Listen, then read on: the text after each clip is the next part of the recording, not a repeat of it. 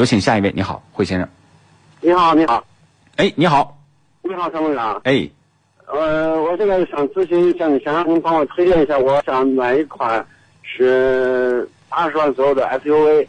我现在看了一下，嗯嗯马五，呃，科雷傲，呃，GS 六或者奇骏，您看能帮我推推荐一下吗？马五，启骏啊，GS 六， ，DS 六，哎呦，DS 六这个，这个这个，基本上它的保有量快和劳斯莱斯差不多了，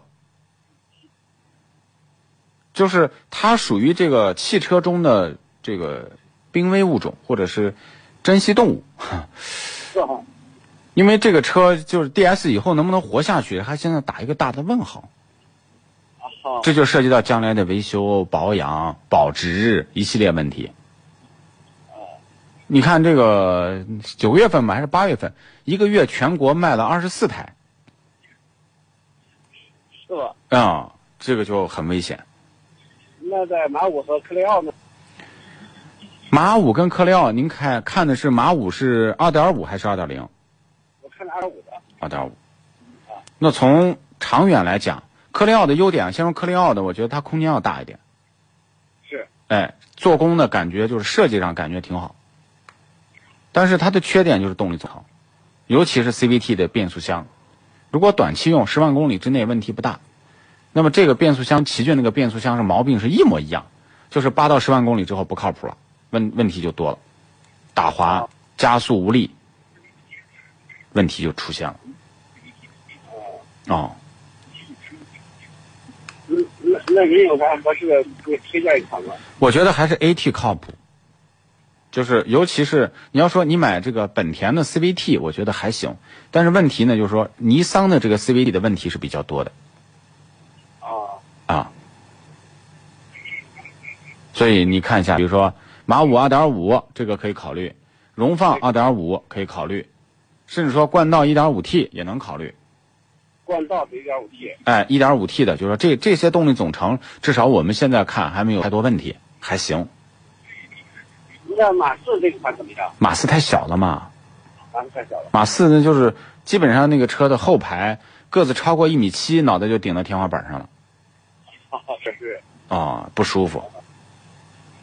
那个，但是那个荣放是不是是不是四四四档变速箱？是不是？荣放是六速啊，四速那都是 N 年以前的荣放，六速啊，二点五的四缸发动机，六 AT 的变速箱，适时四驱系统，这就是它的底盘的这个主要的技术。